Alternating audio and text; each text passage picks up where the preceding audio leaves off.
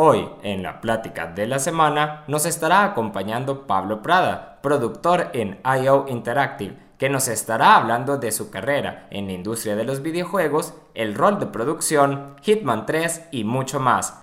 Empezamos con la plática de la semana. Tenemos con nosotros ahora a Pablo Prada desde Copenhagen, en Dinamarca, productor en IO Interactive. Estaremos hablando de su carrera en la industria, el rol de un productor en videojuegos Hitman 3 y por supuesto la misión de la despedida ambientada en Argentina y mucho más. Temas que sin duda les va a encantar a todos ustedes. Bienvenido Pablo, ¿cómo estás? Hola, ¿qué tal? Todo bien, todo bien. Eh, muchas gracias por invitarme. Eh, muy contento de estar aquí. Igualmente, mira, siempre empezamos estas pláticas con una pequeña introducción del invitado y su trayectoria y mira que has tenido una carrera muy interesante. Has pasado por Localization Tester, QA Engineer y, otros roles por ahí que, estaba viendo. No sé si nos puedes contar para arrancar cómo ha sido tu trayectoria y cómo llegaste a, tu rol actual en, en IO Interactive. Sí. Em, en mis comienzos no, no, no planificaba trabajar en la industria del videojuego. Em, se dio un poco por suerte y después porque cuando conocí la industria un poco realmente me gustó y me quería quedar. Pero en un principio yo estudié ingeniería en procesos eh, en Argentina y trabajaba más en la parte de logística o parte de, QA, pero manufacturera. Y después por una decisión personal, un sueño que tenía de vivir en Europa y estar en una cultura extranjera, eh, me vine, fui a vivir a Irlanda y ahí fue donde tuve mi primera experiencia en una empresa de videojuegos, eh, trabajé como localization tester en Keywords. Eh, mi, trabajo era jugar videojuegos. eh, lo que Creo que el sueño de muchos. el sueño de muchos, sí. Pero bueno, una vez que uno trabaja y conoce más la industria, no es todo, no es todo sobre, solo diversión, ¿verdad? Como tester tienes que jugar repetidamente muchas cosas. Y yo mi trabajo en ese momento era intentar conseguir bugs eh, para la localización del español de Latinoamérica. Y, me gustó mucho y ahí reconocí ciertos procesos que pasan la industria de los videojuegos y empecé a, visualizar en mi cabeza que un ingeniero, mi, fuerte eran los procesos, el planeamiento, la logística, que podría llegar a, fusionarse con, esta industria. Y por eso eh, empecé a estar más, más atentos a las oportunidades que, pudieran estar eh, para mí en el mercado. Y, fue así como eh, Interactive me dio la oportunidad. Empecé a trabajar primero como outsourcing eh, assistant eh, en la parte para manejar, digamos, la producción tercerizada. Era el asistente de, del coordinador. Y bueno, tuve un buen jefe que me enseñó mucho y me dio muchas herramientas y mucha confianza de un principio y por eso después pasé, pasé a ser el coordinador de la, sección de outsourcing eh, y después seguí creciendo, digamos, productor asociado, que, quiere decir que te asignan ciertos equipos de trabajo que vos tenés que producir. Y bueno, yo hoy en día eh, soy producer y quiere decir que, claro, eh, la parte artística eh, o una misión, o dependiendo cómo se clasifique el trabajo, tú, tú eres responsable de, que ese trabajo se haga, se haga en tiempo y se haga en calidad. Así que, a muy resumidas eh, maneras, ese es un poco mi recorrido. Mira, y, y, y, qué bien que ya, bueno, ya llegaste, mencionaste que empezaste por acá y acabamos en Producer, y es exactamente donde, donde quería llegar con, con el tema principal, que es la producción en videojuegos. Y mira, para los que están menos familiarizados eh, con el rol de productor, que van a estar escuchando, viendo este video, a ver, lo pongo de manera de historia corta para eh, entrar en contexto. Imaginemos que queremos eh, hacer una fiesta, queremos que sea la fiesta más increíble del planeta, una que todos tus amigos van a recordar para siempre. A ver, ponemos mucho dinero en ella, así que no podemos permitirnos fallar, oye tiene que ser perfecta y para hacer un evento como este se necesitan muchas cosas, globos, sillas, pizza, cerveza, bebidas que no pueden faltar, por supuesto. Decidimos que hacerla en cualquier restaurante no, no va a ser cool, sino que la vamos a hacer en, en Argentina, pongámosle. Contratamos un montón de personas, eh, para que puedan ayudar a la fiesta con la promesa de que va a ser épica, ¿no? Entonces todo el mundo está emocionado, están dispuestos a poner el máximo esfuerzo para que se haga posible, pero a veces cuando la emoción se, se apaga un poquito, eh, ¿cómo se llama? comienzan a surgir estas preguntas, ¿verdad? ¿Cuándo haremos la fiesta? ¿Cómo llegaremos? ¿Es solo en Argentina? Pero Argentina es un país entero, dicen algunos. ¿Cómo vamos a saber cómo encontrarnos? ¿Qué tipo de globos? Y lo más importante, ¿qué tipo de cerveza? Van a preguntar unos. Ahora, para responder estas preguntas, eh, tenemos que contratar un productor. Entonces llegamos. ¿Qué hace un productor de videojuegos, para ser específico? Bueno, primero que me inviten a la fiesta, parece que va a ser muy divertida, así que... Eh, Dependerá del productor. verdad, verdad. Bueno, primero yo, yo atacaría la, la, pregunta, o digamos lo esencial, que aquí dice que la fiesta tiene que ser fantástica o inolvidable o algo así. Bueno, y hay, alguien que está organizando esta fiesta, que, tiene ese concepto en su cabeza de cuál es esa fiesta, que, él piensa que va a ser inolvidable. Entonces, el, primer rol como productor, que un poco para, haciendo el paralelo con los videojuegos, es eh, trabajar con los directores para que la visión uno la, la pueda eh, la pueda expresar en, ciertas directivas al equipo que ellos van a tener. Entonces, en este caso, la fiesta le diría, ok, ¿cuál es una fiesta súper divertida para ti? Tiene que tener una banda musical en vivo, eh, tiene que ser, eh, eh, digamos, al aire libre, tiene que ser en un interior. ¿Qué es lo que tú sueñas que es una fiesta perfecta? Entonces, una vez que tienes esa dirección de, del que está imaginando la obra o en este caso la fiesta, uno puede empezar a, a hacer el trabajo del productor, que es, ok, tengo los objetivos para esta fiesta, ahora hago mi, trabajo de, empiezo a investigar, ok, ¿dónde la podemos hacer? Y analiza las diferentes opciones. Eh, eh, ¿Qué bandas musicales podemos traer en base a lo que él me dijo que le gustaba? Pero todo esto también no, no, no se hace tan libremente porque a pesar de que quizás el que organiza la fiesta tiene mucho dinero, seguramente no es infinito y siempre hay un límite para todo esto. Sí, hay, un budget. Así que con ese budget te tienes que, manejar. Y bueno, entonces como, productor uno tiene que presentar un plan. Obviamente en, los videojuegos es más de un productor y después tienes el productor ejecutivo, pero uno se encarga de, presentar un plan de, cómo se puede lograr eh, lo que el director o el organizador de esta fiesta quiere. Y por lo general uno se encuentra en la disyuntiva de que no, no, se puede hacer todo, todo lo que uno imagina y quiere. Se puede hacer algo generalmente grandioso, pero uno puede, tiene que tomar algunas decisiones porque, ok, estamos fuera del presupuesto, eh, cambiamos una, pasamos de tener a un DJ de primer nivel a, a, uno de segundo nivel, eso está bien, o en realidad cortamos el DJ y mantenemos el estilo de música y no tenemos música en vivo. Entonces uno tiene que tomar estas decisiones que, probablemente uno no intenta afectar eh, la fiesta en general y, quiere que la fiesta sea divertida, pero tiene que conseguir un plan que se pueda hacer. Entonces, una vez que decidimos todo lo que vamos a hacer dentro del presupuesto, tenemos un plan acorde al presupuesto. Si tenemos un equipo de trabajo y mucha gente que está ayudando y cada uno tiene una responsabilidad, uno se va a encargar del catering, o otro de la música, o otro de los invitados, uno como producer, ahora que tiene el plan, eh, empieza, digamos, la diversión, hay, que, hay, organizarla. Entonces uno día a día eh, generalmente se reúne con este equipo, este equipo le actualiza qué, qué, ha hecho el día anterior, qué cosas faltan por hacer y te trae, no sé, si tiene algún problema con mandando las invitaciones porque el papel no llega o algo así, uno ahí interviene y se encarga. Entonces, de mi punto de, de, producer, me encargaría del planeamiento principal, de tener un, un, plan seguro y después en el día a día con el grupo de trabajo eres el que coordina generalmente y, se encarga de planear la siguiente tarea para el equipo y que, y que nunca estén, eh, digamos, lo decimos, bloqueados en algún punto de vista eh, por, por, alguien más. Entonces, esto tiene que estar perfectamente coordinado. Eh, Imagínate, imagínate que, que llueve. Imaginémonos que llueve y cuando, cuando estamos planeando la fiesta. ¿Cómo, cómo qué, qué, surge? ¿Qué, ¿Qué, sigue? ¿Cuál es el next step?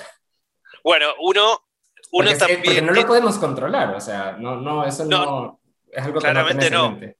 Pero también eh, tu responsabilidad eh, como productor eh, es hacer un análisis de riesgo. Y uno tiene que ok, la hacemos afuera porque planeamos de que en El Salvador va a ser calor y va a estar mejor clima, pero puede llegar a llover eh, puede pasar. muy fuerte. Entonces uno eso ya lo tiene que considerar, no puede tirar la moneda esperando que, no vaya a pasar, así que eh, en mi, caso planearía, ok, cuál es una opción, eh, podemos tener un lugar que tenga eh, un salón grande como plan B o alguien que pueda poner carpas. Eh, uno tiene que tener un plan ya predispuesto para cualquier riesgo, o por lo menos estar, o el que lo organiza, decirle, esto es un riesgo. y si él no quiere, digamos, poner parte de su presupuesto para cubrir ese riesgo, es más la decisión de quién organiza la fiesta que, vos como productor. Pero como productor tenés que tenés que mencionar los riesgos y, en lo posible tener un plan. Y mira, eh, eh, bueno, por lo que me comentas, el productor es de lo más vital para un proyecto de, de esta magnitud, sobre todo en, en, videojuegos. En resumen, me acabas de decir que la versión básica, de, de lo que me contás, el productor es la persona que, que hace hacer que las cosas que se hagan, básicamente, ¿no? O sea, es como la manera fácil de ponerlo. Sos la persona encargada de asegurarte que el producto se lleve a cabo. Sí, como productor uno tiene la responsabilidad, supongamos, si sos el productor ejecutivo de todo el juego, si sos productor de cierta área como producir personajes o animación, uno tiene la responsabilidad de ver la, película completa, diríamos, del, desarrollo del ciclo de cuando uno hace un videojuego. Entonces, mientras el equipo está trabajando en desarrollar eh, las caras de los personajes, yo ya tengo que estar atento de que vamos a necesitar eh, definir el, el, concept del outfit, porque los que hacen eh, el diseño 3D de personajes la siguiente semana van a estar libres y necesitan eso listo para seguir trabajando ellos. Entonces, em, el, productor, eh, como tú dices, no, no, no tiene una responsabilidad en crear contenido, es más que nada, es, es el responsable de que la gente esté ocupada realizando el trabajo, digamos, de la mejor manera para que el, videojuego al final eh, se entregue en tiempo y forma. Así que eso somos una parte necesaria, no nos encargamos. Una parte súper importante, diría yo.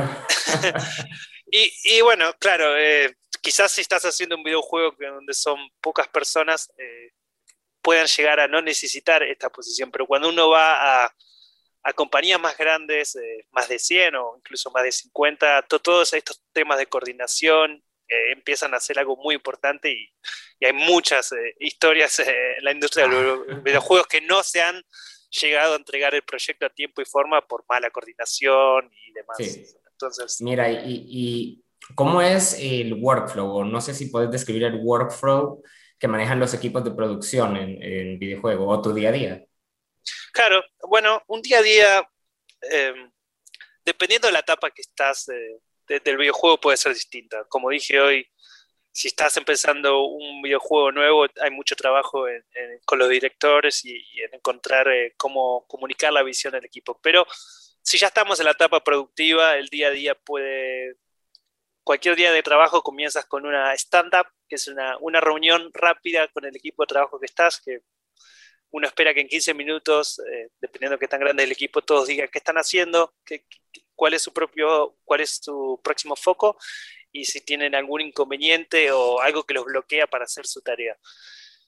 Y eh, con las diferentes, diferentes disciplinas en esa reunión, uno espera que cuando se termine todos tengan claro qué tienen que hacer por el, por el resto del día y, y, eso sería la parte eh, de, darles las tareas del trabajo. Y después como productor, uno lo que tiene que hacer es eh, reportarse al management, decirle en qué estado está el, está el trabajo eh, o en qué estado está el proyecto, eh, cuáles son los riesgos, como dije hoy, es algo muy importante siempre mencionar, ok, no sé si vamos a entregar esto a tiempo, qué, qué podemos hacer, eh, qué, podemos quizás llamar a, una empresa tercerizada, siempre hay planes para, para, para intentar cubrir un riesgo.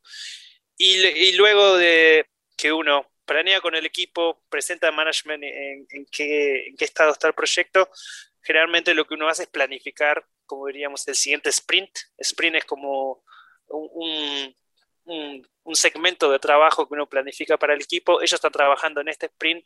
Como productor, tú ya tienes que ver el futuro de qué van a estar trabajando siguientemente. Así que hay mucho de planificación. Y después también el día a día con las personas, mucho trabajo o, o, necesitas, como productor, eh, necesitas tener buenas, diría yo, eh, habilidades de planeamiento, pero también muchas buenas habilidades de, comunicación, porque hay mucho de hablar con las personas, de mantenerlas motivadas, de mantenerlas eh, conectadas con el, proyecto. Así que eso también es algo, no, no es todo números y eh, hacer un Excel. Eh, tiene que ver mucho también con el lado humano de recursos humanos, como uno diría. Qué bien, qué bien que lo pongas así, mira, porque pues, o sea, los empleados motivados o el equipo motivado, cuando todo un team está enfocado sobre una meta y todos están, todos saben exactamente su rol, creo que se logra más fácil esto, ¿no? Sí, sí, eh, eso es súper importante. Eh, el día a día. Y por eso es que tener una buena cultura, eh, intentar que, que, uno... bueno, esto también me pasa a mí, si yo sé cuál es el plan de mi trabajo, me, siento mucho más cómodo para algo para lograr. Entonces uno como productor tiene que proteger al equipo, dándole un buen plan, ok, tienes que hacer esto, esto y esto, y al final del milestone o del periodo vamos a lograr lo que queremos. Pero si uno como productor no le da esas, herramientas a los desarrolladores, hay cierto estrés que vuelve, por ello terminan sus tareas y no se logra el objetivo y ellos creen que es su culpa o es la culpa del que planeó. Entonces, sí, es, es una combinación de todo. Mira, y, bueno, pero por supuesto que esto es desarrollo de videojuegos, entonces las cosas pueden salir mal o a veces siempre salen mal. Y es lo que te, lo que te comentaba con, con, con uh, como esta, con esta símil, que a veces puede llover y no, no sabemos, o sea, son cosas que, eh, externas que uno no puede controlar digamos, qué pasa cuando estás en, en, la producción o en el desarrollo y se tiene este hermoso cronograma, se tiene el Excel o depende de las herramientas que ocupas. Y entonces alguien dice, mira, en realidad ya no necesitamos esta silla, sino que necesitamos un sofá. O este, ya no necesitamos esta cara para este personaje, este modelado, necesitamos otra, otra cara, otra, otro carácter. Eh, el Excel cambia cientos de veces en un proyecto, así que estamos acostumbrados a estos cambios. Y a, veces son necesarios, porque uno, uno cuando pasa de la idea al diseño de papel y cuando pasa del diseño de papel a la engine, hay un montón de cosas que se descubren en el proceso y es entendible que las cosas van a cambiar, no van a ser perfectas eh, todo el tiempo. Entonces, uno tiene que estar preparado para el cambio, porque al fin y al cabo estás haciendo un juego y lo más importante que sea divertido y que luzca bien y que, sea el mejor producto posible. Y si uno descubre que algo debiera cambiarse en vistas de, lograrlo mejor, uno tiene que intentarlo. Pero para eso, obviamente, uno tiene que analizar cuáles son las consecuencias de cambiar este sofá. Eh, quiere decir que todo el equipo de sonido también tiene que venir y arreglar el sonido de eso. Tienen tiempo, eh, incluso ellos para hacerlo. Entonces, perfecto, yo, uno, uno, uno toma el requisito, pero después como producer te tienes que encargar de hablar con todas las diferentes departamentos que puedan estar involucrados en este cambio. Eh, los artistas de environment, ok, tienen el tiempo de hacerlo. Tenemos un sofá quizás que ya podemos usar de, de la librería del pasado y podemos hacer cambiarlo rápido, pero una vez que cambiamos quizás eh, el AI tiene que ser reconfigurado, el sonido, entonces tienes que hacer todo un análisis de, de si tienen el tiempo necesario, ¿verdad? Eh, de trabajo. Y muchas veces sí se puede, pero uno tiene que hacer ese, ese, proceso de estudio sí o sí. Uno no puede decir, ok, lo cambiamos y después el environment art y lo cambia y después viene el de sonido y dice, pero yo ya hice el trabajo en este, en este cuarto y no tengo más. Y eso quiere decir que él tiene que trabajar horas extra. Entonces esto es lo que vuelvo. Si uno planifica apropiadamente, generalmente evita estos tipos de conflictos al final. Obviamente, alguno va a haber, pero que, quizás eh, no, no, no, uno no puede, no puede planificar todos los, posibles eh, departamentos que pueden llegar a estar afectados para la decisión. Pero uno tiene que, tiene, tiene que estar preparado para el cambio. Solamente tiene que tener un proceso de cómo, de cómo analizarlo. Y mira, por, por, cómo, por, cómo, me lo comentas y todo, parece que ya tienes un poquito de experiencia con esto de que el Excel cambie miles de veces en, la, producción. Mira, ahora que tenemos más claro el rol o el, el, panorama rol, nos metemos de lleno a, Hitman 3. Déjame decirte que me ha encantado el juego y sobre todo el opening de este último, a mí me pareció, lo, he jugado, me pareció grandioso, eh, que llegas al edificio en Dubai eh, tirándote con un paracaídas y todo esto, que de hecho encontré ahí la, la similitud con eh, Misión Imposible, ahí me contarás después si fue una inspiración a Misión Imposible para esta misión. Eh, en tu rol como productor asociado en este título, ¿cómo afectó la pandemia en los tiempos de entrega o el desarrollo en general? con, la, con el final de la película diríamos que no afectó tanto, porque, eh, digamos, el videojuego fue de buena calidad, eh, no, no, no, no, tuvimos la necesidad de realmente cambiar nuestros planes eh, de, manera, de manera en general, de, cuáles fueran, eran los planes para Hitman 3. Pero sí fue un desafío más grande en tema de comunicación. como dije hoy, hay mucho trabajo del día a día hablar con las personas y pasamos de tener reuniones en todos juntos en un cuarto eh, charlando de cuál es la mejor manera de hacer cierto nivel o cierta locación y de repente era todo online, tenías que, tenías que organizar muchas más eh, sincronizaciones día a día para mantener todo el mundo haciendo el, trabajo correcto, ¿verdad? Que, uno no estuviera trabajando en algo que después íbamos a tirar o no servía o demás. Y lo segundo, para mantener a la gente motivada. Eh, creo que fue un gran desafío para cualquiera o para mí personalmente mantenerse motivado trabajando de casa durante meses. Em, para todos. Pero por, sí, pero por otro lado también somos una industria afortunada con, gracias al setup que teníamos de computadora, internet, que obviamente IT ayudó. Eh, una vez que eso ya estaba, en, teníamos todo eso, nuestra tarea, lo que podemos hacer, no estaba afectado de gran manera. Obviamente, si quizás hablas con la productora de, que hace el cast con actores, quizás ella tuvo un, eh, un trabajo más difícil porque los actores tienen que venir a grabar y quizás eso era más complejo, pero en, en mi caso que yo eh, durante He-Man 3 trabajé con el equipo que hacía character, eh, personajes, con animación. Después trabajaba también con unos equipos interdisciplinarios que hacían ciertas misiones. Y podíamos hacer nuestro, nuestro trabajo. Lo importante era estar coordinados, digamos. Podríamos decir que la etapa tal vez de, producción de este título ya, ya, estaba lo suficientemente avanzada para, para seguir con el workflow que se, que se tenía. sí, definitivamente eso ayudó. Eh, la visión era muy clara de lo que teníamos que hacer. Eh, todo, como digo, todo este eh, primer periodo que, que uno tiene que hacer como productor junto con los directores estaba muy bien definido y estábamos todos ya eh, en el clic de producción, ¿verdad? Ya sabemos lo que tenemos que hacer. Obviamente hay procesos iterativos de cosas que cambian, pero teníamos un muy buen plan eh, cuando empezó la pandemia, así que creo que eso ayudó bastante. Por supuesto, mira, y hay una misión en Argentina, en la provincia de Mendoza, un nivel asombroso, que me estabas comentando cuando, cuando inicialmente te, te contacté yo creo que ningún juego ha dado a los jugadores la oportunidad de explorar Argentina y conocer más sobre la cultura local como Hitman 3. Y para aquellos que, que, estamos en el mundo de los videojuegos, creo que esto es algo impresionante para la industria y, pues, eh, por supuesto, para el país, la provincia de Mendoza y, Latinoamérica. ¿Cómo fue este proceso para el equipo y de qué manera estuviste involucrado en, esta, en este nivel? Eh, bueno, hace siempre había como pitches, ideas de, ciertos niveles para hacer, y Argentina estaba considerado entre ellas. Eh, cuando empezamos Hitman 3, todas estas discusiones comienzan de, ok, tener cierta dirección de que viene, ok, queremos un nivel así, así, y había algunas opciones diferentes, eh, algunas personas propusieron en su momento, sé, Sudáfrica, algunos tiraban solamente la idea de los viñedos, eh, también teníamos la idea de que hubiera un momento muy, muy, eh, muy cercano con un baile y el tango era una opción.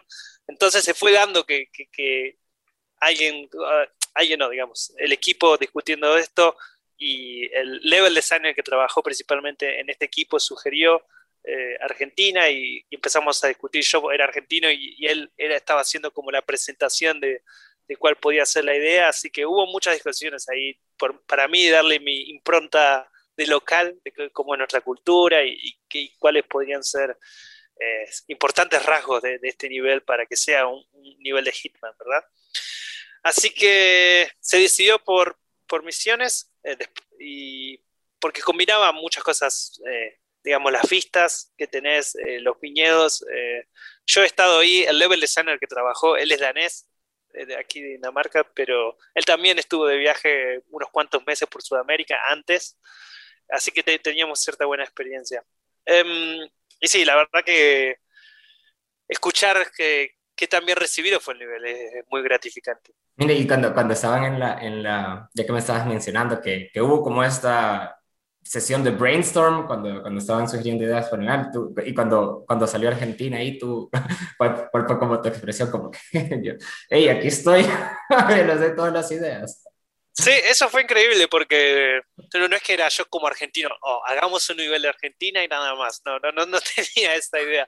Fue, fue más sugerido por alguien más y después yo, yo ayudé más con, con mis conocimientos, pero, pero sí, la verdad que me sorprendió y la verdad que estoy muy contento de que He-Man 3 haya tenido. fíjate que eh, tengo algunos amigos y, colegas en Argentina que me han dicho que, bueno, básicamente me dijeron que te pasara, eh, eh, que el juego está, o sea, ese, ese, nivel quedó excelente, o sea, con literalmente me dijeron golpe al pecho, o sea, estamos orgullosos de esto. Bueno, la verdad que me alegra, yo, yo también lo jugué y me encantó y también muchos amigos me han comentado, pero Sí, yo creo que el nivel captura, captura ciertos rasgos de, Argentina y de Mendoza especialmente de, muy buena manera. Sí, y fíjate que, bueno, no, he terminado de, explorar todas las opciones porque tiene, tenés demasiadas opciones en, en, Hitman, tiene un buen nivel de rejugabilidad, pero se pone, eh, eh, eh, ¿cómo se llama? Por lo que he explorado, hay gente, guardias hablando de fútbol, que fue un muy buen detalle para toda Latinoamérica. Creo que es un muy buen detalle. Eh, tenés a, gente tomando mate. Eh, estaba el asado, sea, el tango al final que me sorprendió que, que, el gente 47 eh, supiera. estuvo, bueno, estuvo genial. Sí, sí, bueno, todo eso, obviamente tenemos un equipo que investiga mucho una vez que decidimos qué hacer eh, de siguientes referencias, pero siempre me han consultado mi, también de mi opinión. Eh. Cuando Level Sun estaba empezando la música y yo le hice una playlist entera en Spotify de tangos que yo consideraba que, que, podían ayudar a él eh, a pensar ideas para este nivel. Eh, después también sobre el mate, que obviamente es algo que cualquier argentino toma mate. Es muy reconocible también, ¿verdad? Nosotros y los uruguayos, y bueno, también otras, otras naciones, pero es muy reconocible de Argentina. Así que sí, de diferentes rasgos, y, bueno, de los viñedos y referencias, también de, del tipo de arquitectura. Obviamente, yo como producer no soy artista, pero sí me, los artistas cuando encontraban referencias y demás me preguntaban, ¿crees que este estilo? Y yo le daba mi opinión no, no soy director ni nada, pero es más que nada como, como local, que querían saber, ok. Sí, como estos, como estos insights, ¿verdad? Que ayudan al proceso creativo. En ese sentido, estuvo bueno. E, e incluso yo era el único argentino trabajando Hitman 3, así que no, había mucho más. Yo me puse a investigar, me puse a investigar un poquito, Pablo, y, y encontré un par ahí de, de, cositas que me dijeron que hay algunos jugadores, y esto yo no lo había notado, fíjate, porque yo eh, eh, había jugado un montón el Hitman antes, a los juegos pasados, y hay unos que me decían que, que, hasta nostalgia les daba esta misión, porque era algo similar al Hitman 2, pero el Silent Assassin. Empezaba en una vía, empezaba en una vía también el Hitman 2, y este ahora eh, empieza, ¿cómo es? Perdón, tenía esta misión y empezabas y tenías como este look de las vías y todo, que fue como un buen callback, me mencionaban unos. Sí, sí, la verdad que el nivel tiene cosas especiales, Hitman 2 también con Sapienza o, el, nivel de, la playa en Nueva Zelanda.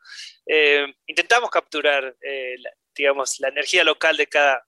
Si ve todos eh, los países, digamos, donde Hitman 3 tiene niveles durante esta trilogía, siempre hay, un trabajo muy fuerte de investigación, nuestros escritores también, como tú dices, se, encargan de ponerles a los NPC ciertos diálogos que te hacen sentir más como, como en casa, como lo de fútbol. Así que estamos muy contentos. Uno, realmente cuando estaba la producción de este videojuego sentía que estaba haciendo algo que, que iba a estar bueno, pero hasta que no sale y uno no, ve al público recibiéndolo, las críticas, las ventas, todo, la verdad que es una sensación muy linda. Y, y, uno creía que iba a ser así, pero obviamente uno nunca sabe. En esta industria hay, hay, hay veces que, que, no va como uno espera, pero la verdad que es, es un sentimiento muy lindo.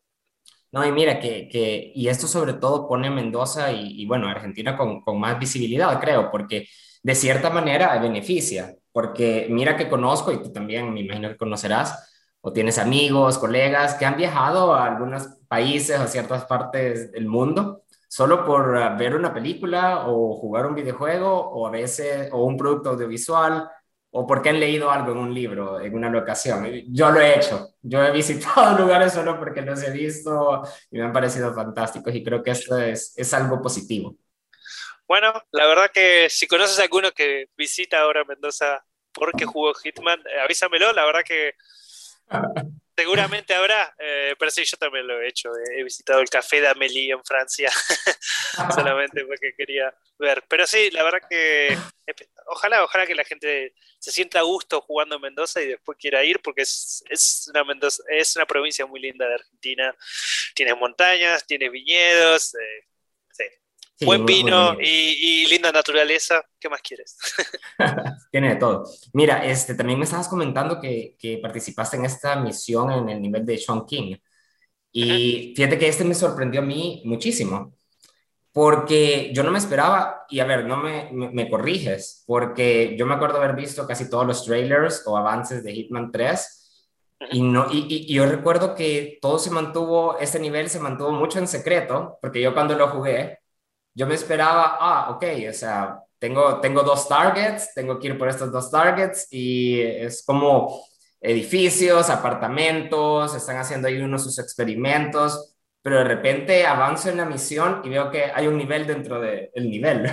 Y esta es la base de esta secreta. Entonces yo me quedé, wow, o sea, realmente me explotó al saber que la misión todavía seguía y era totalmente diferente esta como base secreta de, de, ahí de, de, en el juego. ¿Cómo fue tu experiencia o el, proceso creativo al realizar este nivel desde tu perspectiva, Rol, como, como Sí, eh, parte de la visión era, era lograr este nivel con una verticalidad muy grande, como ves en la ciudad cuando empiezas en, en King eh, y después un, contraste muy grande. Eh, parte de la historia tenía que ver con, estos, eh, con esta base secreta que, Hitman tiene que ir y hackear. así que queríamos buscar ese contraste, que te sientas primero como en la soledad, tarde, con lluvia, en una ciudad que, está frente a ti con la verticalidad y después que, fueras a este lugar súper limpio comparado a la ciudad que era más eh, sucia y demás, que fueras a este lugar eh, donde se escondían tantos secretos. Y, y escondido a plena vista, escondido a plena vista, pero yo no me imaginaba. Y bueno, pero tenemos muy buenos artistas, eh, gente con mucha, mucha experiencia que, que sabe cómo, cómo, lograr una idea así, que, lo han hecho ya anteriormente y, con una buena dirección ellos, ellos supieron cómo interpretarlo. Y la verdad que sí, muy, muy contentos, después agregamos... Eh, el tren o el tranvía, como, como diríamos, en el aire. Hay un montón de elementos. La lluvia creo que, que es un buen elemento para este nivel, para hacerte sentir esa, esa sensación de, de la soledad, porque, porque, es el punto más bajo de, 47 eh, en este juego. Él está solo y, bueno, así que buscábamos el contraste. Y bueno, me, alegro que, lo hayas disfrutado. no, este, lo disfruté bastante. Mira, ya casi llegamos al final. Eh, sabemos que los equipos de IO ahora tienen la tarea de realizar un juego de 007. Creo que todos los fans del espía, y me incluyo, estamos emocionados al saber que está en buenas manos. Mira, luego de trabajar en la saga de Hitman, y a pesar de que es muy temprano para hablar de, de esto, ¿crees tú que todo lo aprendido y realizado en el pasado con Hitman sea de gran provecho para producir un juego con la licencia de James Bond? Yo creo definitivamente. Eh, cuando se anunció, mucha gente decía eh, como que somos el estudio perfecto para hacer este videojuego. Ahora lo tenemos que demostrar. Pero decididamente creo que la cantidad de, de experiencia y los pasados videojuegos que hemos hecho nos dan muchas herramientas para, para lograr eh, desarrollar un videojuego en la fantasía de James Bond, que espero que, le gusten a todos. Es temprano para hablar de esto, pero bueno, eh, yo me encuentro, formo de esta parte de este proyecto y también estoy eh, esperando el día que esto salga y, de vuelta, ver cómo, cómo es recibido por toda la gente. Pero eh, estamos súper contentos que, que, que, tengamos la oportunidad de, de, de hacer James Bond. Yo soy un fanático de James Bond personal de las películas. Estoy esperando que salga la nueva película todavía, que vienen posponiendo hace meses. yo también, estamos igual, Pablo. Pero así que bueno, yo, yo como un fanático de James Bond, imagínate cómo estoy. Y me imagino toda la gente que, que le gusta Hitman y te gusta James Bond, así que... Me imagino cuando anunciaron, eh, estaba súper emocionado, igual con todo el equipo. Esto fue, eh, todos ya todos eh, se enteraron al mismo tiempo, o sea, cuando, cuando lo anunciaron. Eh, sí, sí, esto, fue anunciado internamente en cierto nivel y, después del anuncio público estábamos, eh, estábamos esperando ver qué, qué, opinaba la gente de ese trailer que sacamos en YouTube y todos los comentarios leyendo qué decían. Así que sí, fue un anuncio muy grande. Qué genial, Pablo. Mira, hemos llegado a la parte triste de, de esta plática. Muchas gracias por tu tiempo. Esperamos eh, con ansias más contenido de Hitman 3 y por supuesto que el, próximo título de, James Bond. Ok, ok, perfecto. Eh, nada, eh, muchas gracias por invitarme. la pasé muy bien y bueno, sigan jugando Hitman, que es un gran juego y en el futuro esperemos que también les guste James Bond. muchas gracias, Pablo.